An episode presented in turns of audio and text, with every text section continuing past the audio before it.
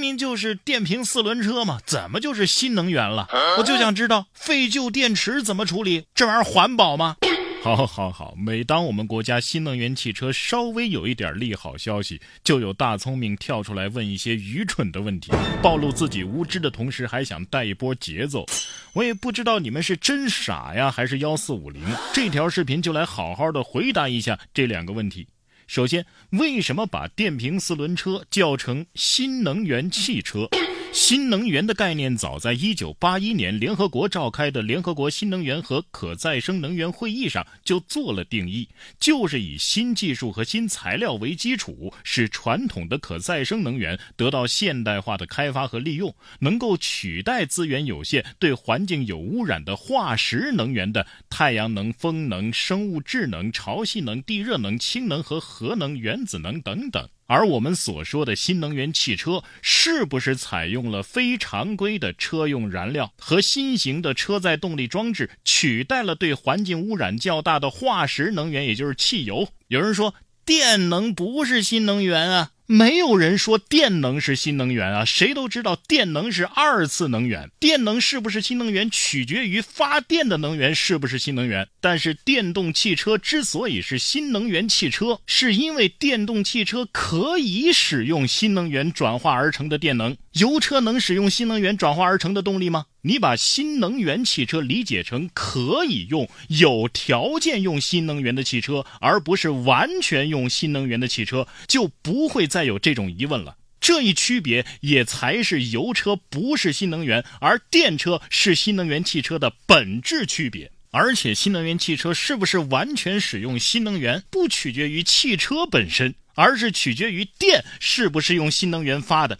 而正因为新能源汽车是节能减排、碳中和的终端，新能源汽车在我国的保有量占比越大。越有利于国家能源消费结构的优化。据统计数据显示，二零二二年我国清洁能源发电量已经占到了全国总发电量比例的百分之三十以上。新能源汽车越多，清洁能源的消费需求就越大，越能够推动国家整体能源生产技术的进步和设备生产力水平的增强，进而持续的扩大我国清洁能源产业市场。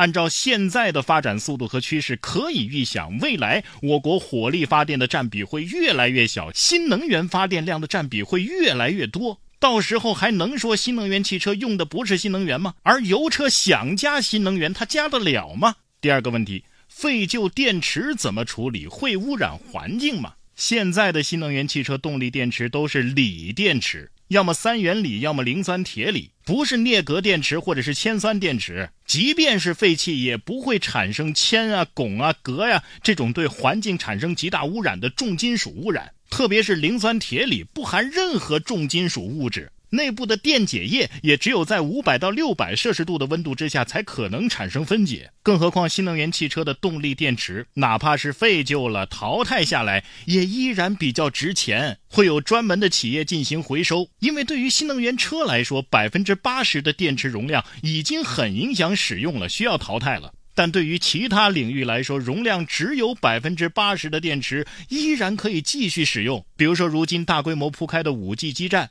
还有很多工商业园区都会使用的储能站，在谷价时段把电充到储能站里，到了峰价用电时段呢，就用储能站的电。哪怕是经过五 G 基站和储能站的两轮淘汰之后，动力电池内部仅剩的健康电池还会再次筛选下放，用于电动自行车、三轮车等低速电动车。最后，如果还剩下有健康状况较好的电池，则会被放置在路灯里边，白天通过太阳能充电，晚上放电进行照明。到最后，实在是不能用于充放电的废电池，还会有相应的工厂进行回收分解。三元锂电池的分解率可以达到百分之九十以上，一百度的电池可以分解出生产九十度电池的原材料，可以用于继续生产新的电池或者是其他用途。而磷酸铁锂电池呢，因为不含重金属，也就没有分解的价值和必要。而新能源汽车上的动力电池需要用多久才会被进行第一轮淘汰呢？现在最低的要求都是一千五百到两千次充电循环之后，依旧可以保持百分之八十左右的健康度。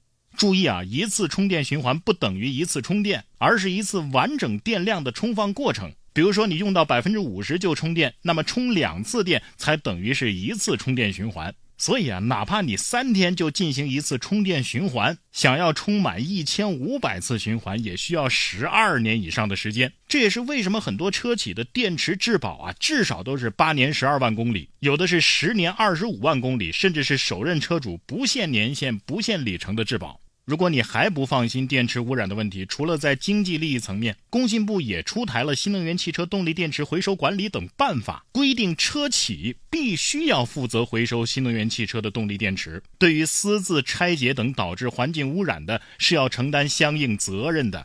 综上所述啊，如果你说新能源汽车它贵，它更新换代快，它贬值率高，我都还能忍。老是拿电能不是新能源，废旧电池污染大。甚至新能源汽车有辐射说事儿，真的不是傻就是坏，见不得我们国家在某个领域发展的好啊！你觉得呢？